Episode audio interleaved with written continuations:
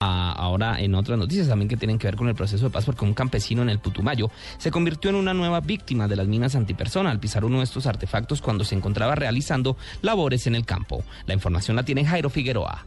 Se trata de Gilberto Zambrano Muñoz, de 45 años de edad, quien sin darse cuenta pisó una mina al parecer sembrada por la FARC en la vereda La Esmeralda, municipio de Puerto Guzmán, Putumayo. Fabián Vargas, defensor del pueblo de este departamento, comentó lo ocurrido. Él se encontraba realizando labores de campo y pues sufrió heridas en el brazo derecho y también lesiones en la pierna izquierda y heridas en el rostro por estirlas. Fue una situación desafortunada, pero de igual forma ya fue trasladado al municipio de Curillo, Catetá, del municipio de Curillo a la ciudad de Florencia, pues para ser atendido. Eh, la defensoría pues estará atenta a esta situación, verificará el estado de salud del señor. El abrigo que se debate entre la vida y la muerte es atendido a esta hora en la clínica De Florencia. En Mocoa, Jairo Figueroa, Blue Radio.